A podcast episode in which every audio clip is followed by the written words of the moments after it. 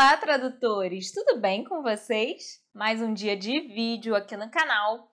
E hoje eu quero falar um pouquinho sobre o quanto a gente pode mexer nos textos no caso de uma tradução para legendagem, para dublagem. Não vou falar tanto no caso da tradução escrita, né? Uma tradução mais técnica ou uma literária, porque eu não atuo tanto nessa área, tá? Mas eu vou dar uma, uma palhinha aí para vocês. Essa foi uma pergunta que eu recebi no Instagram um dia aí que eu abri uma caixinha de perguntas e fizeram essa pergunta para mim. Quanto que eu posso mexer no texto, né? De alterar de repente o texto. E aí o que que acontece? O ideal é que quando a gente faça uma tradução, a gente não fique apenas trocando palavras né, de uma língua para outra. Trocar palavras não é traduzir, né? Traduzir é a gente manter o sentido, manter a ideia. Isso é fazer a tradução. É deixar um texto tão fluido, tão, tão bem escrito, que quem está lendo ou quem está ouvindo, né, se for um caso de uma tradução para dublagem, sinta que aquele material foi feito naquele idioma, né, no idioma para o qual foi traduzido. Então, quantas vezes né, a gente é, assiste um filme dublado, de repente, e você fica assim, caramba, mas essa tá perfeita essa dublagem, né? Ou você lê um livro e você pensa, caramba, parece que esse autor escreveu.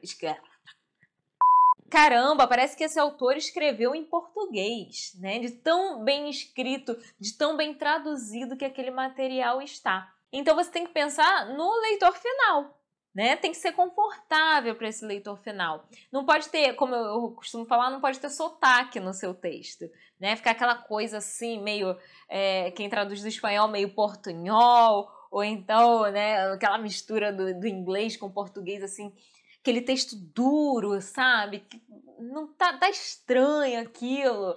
Não pode ser assim. Eu tenho um aplicativo no meu celular, que é o aplicativo até do meu relógio, que hoje eu nem tô com ele, mas enfim, que o o aplicativo, gente, é uma tristeza.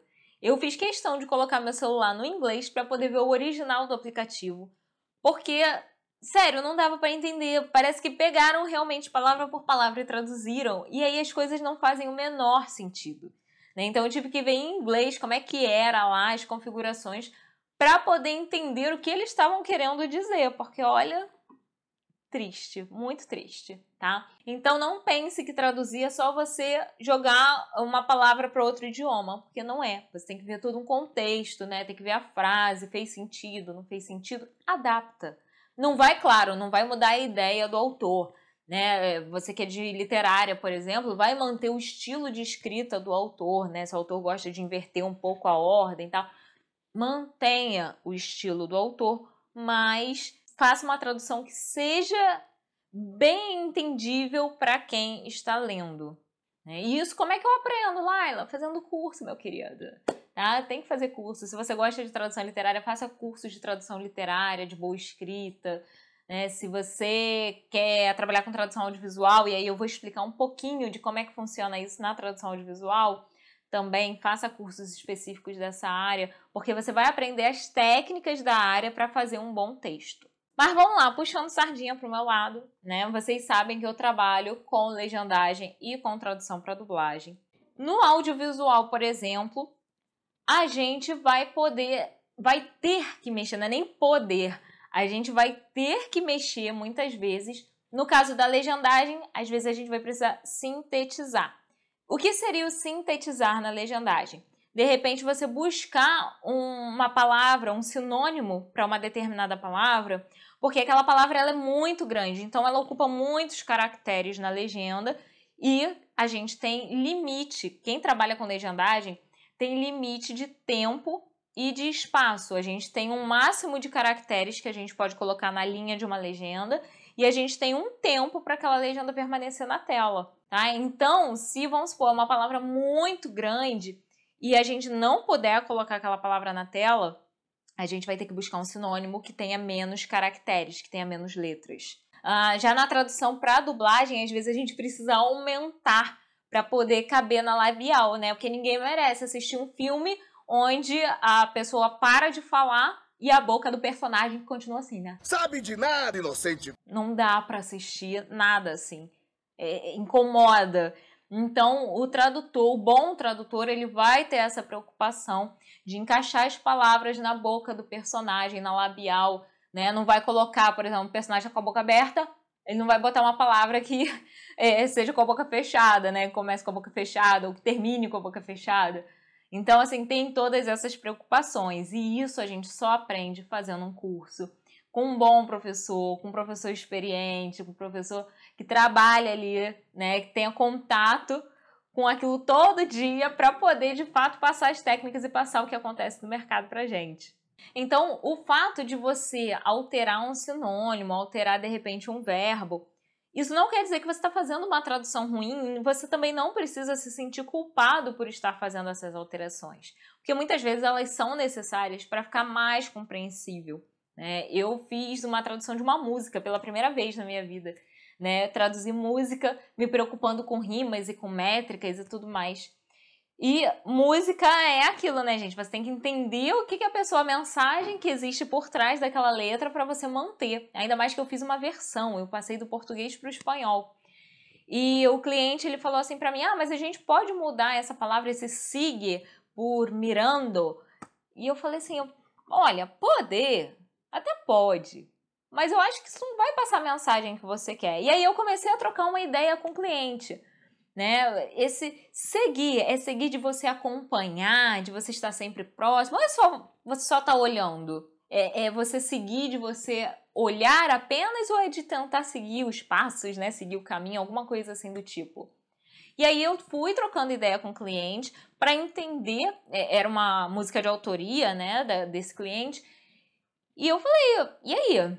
Né, qual é a intenção de fato? Para eu saber se caberia ou não e a gente chegar num consenso, e chegar num acordo e ver o que, que ficaria melhor. Foi um trabalho bem legal, bem diferente e um. Assim, eu amei, gente, fazer. tá? Então você pode sim alterar, pode trocar. Cuidado com os falsos amigos, né? Vamos tomar cuidado com isso também, porque às vezes a gente quer manter uma determinada palavra. Ah, existe essa palavra em português. E aí você vai e coloca a palavra em português, mas aí muda todo sentido. Ou então, se você está fazendo uma versão, cuidado redobrado, né? Porque aí sim você ainda corre esse risco.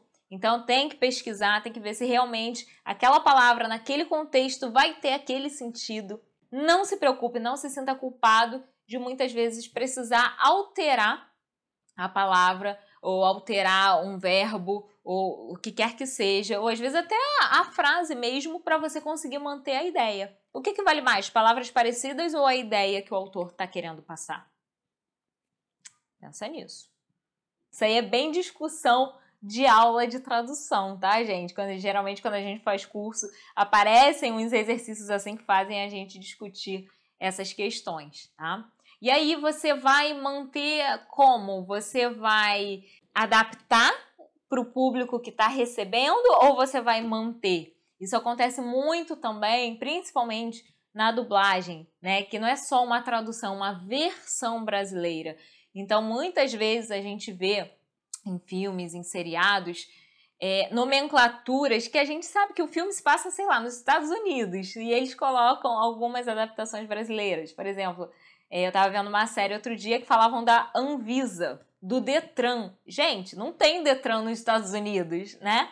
Eu sei disso. Mas se eles colocassem, de repente, o órgão lá referente nos Estados Unidos, que falaram de fato no original, de repente eu assistindo não ia entender nada e o resto daquela cena não ia fazer sentido para mim. Então existe essa adaptação. É claro que você não vai fazer isso numa tradução jurídica, por exemplo, que tem um efeito legal, ou numa tradução da área médica. Mas dependendo do texto que você pegue, você pode sim adaptar para facilitar a, a leitura e a compreensão do seu público final. Mas aí, como eu falei, vai depender muito do material que você tem na mão. Né? Você não pode tomar esse caso que eu dei da tradução para dublagem, que é uma versão brasileira, para trazer para outras áreas sem eu saber o contexto, tá? Então não saiam adaptando tudo e falar assim, mas foi a Laila que falou. Verifica com seu cliente, tá? Porque os clientes eles têm algumas regras, então Vamos verificar com o cliente primeiro, verifica se você pode adaptar, se não pode, às vezes os clientes não querem que adapte. E isso é um bom tema para a gente falar em outro vídeo, tá? Então eu vou gravar um outro vídeo para vocês falando sobre essas questões das adaptações. E aí, é claro, eu vou falar muito mais baseado no audiovisual, que é onde a gente usa muitas adaptações, tá bom? Tem muitas regrinhas de cliente. Então, falaremos sobre isso no próximo vídeo. Combinado?